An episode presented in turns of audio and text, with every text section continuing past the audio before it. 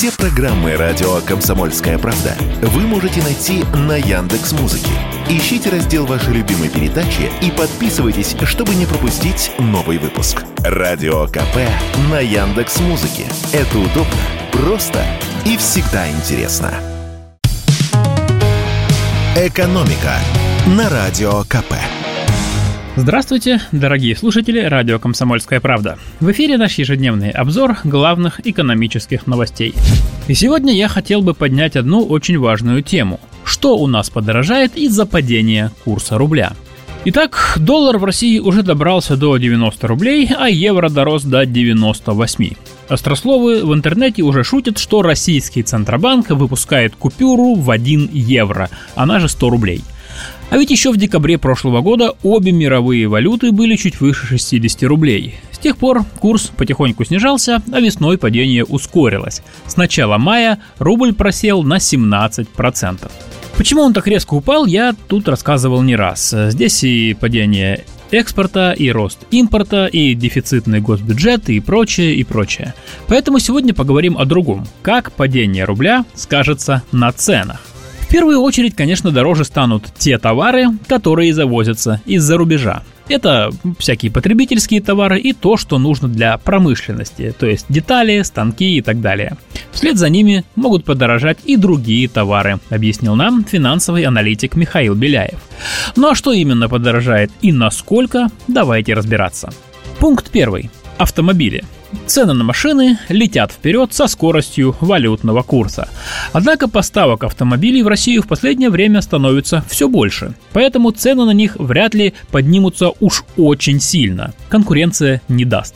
Но рост, безусловно, будет. В группе компаний «Автодом» говорят, что цены на автомобили уже скоро поднимутся на 15-20% тому же запасов машин европейских марок на складах практически не осталось. Поэтому следующие партии, которые поступят на наш рынок в ближайшие месяцы, будут дороже. Также подорожают, безусловно, сотовые телефоны.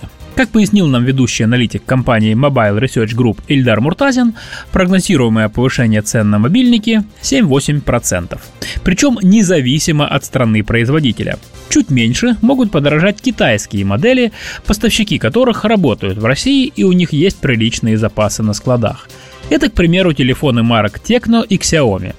Еще один пункт расходов, который должен не слабо подорожать, это поездки за границу. Но не все – по словам вице-президента Ассоциации туроператоров России Ильи Уманского, массовый выездной туризм не так уж сильно зависит от курса. Там роль играет спрос и количество предложений. А вот на остальных, менее массовых направлениях туроператоры вынуждены работать с имеющимися предложениями, у которых нет особой конкуренции. Проще говоря, Турция, Египет, Таиланд и Эмираты слишком уж сильно подорожать не должны. Куда уж дороже-то, правда? А вот менее массовые направления, ну скажем, Израиль, Индонезия или не особо по некоторым причинам популярная нынче Европа прибавят в цене примерно столько, насколько упал рубль. И в завершение я хотел бы обсудить одну свежую инициативу нашего правительства. Минтранс хочет обязать владельцев самокатов платить штрафы за нарушение правил дорожного движения. Сейчас в Кодексе об административных правонарушениях есть наказание для велосипедистов и, цитирую, других лиц, непосредственно участвующих в процессе дорожного движения. Штраф этот до полутора тысяч рублей.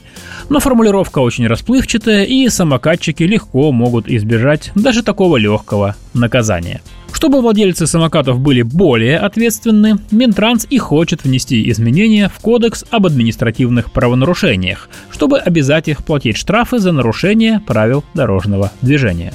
Заставит ли это самокатчиков вести себя приличнее? С этим вопросом мы обратились к вице-президенту Национального автомобильного союза Антону Шапарину. По его мнению, инициатива Минтранса – это шаг в правильном направлении. Но этого мало – Шапарин рассказал, что он вместе с напарником внес в Госдуму законопроект, который может обязать владельцев регистрировать электросамокат через госуслуги в личном кабинете и получать на него номера. Это единственный способ идентифицировать электросамокат с помощью видеокамер, особенно если он частный. А у нас большинство электросамокатов именно частные.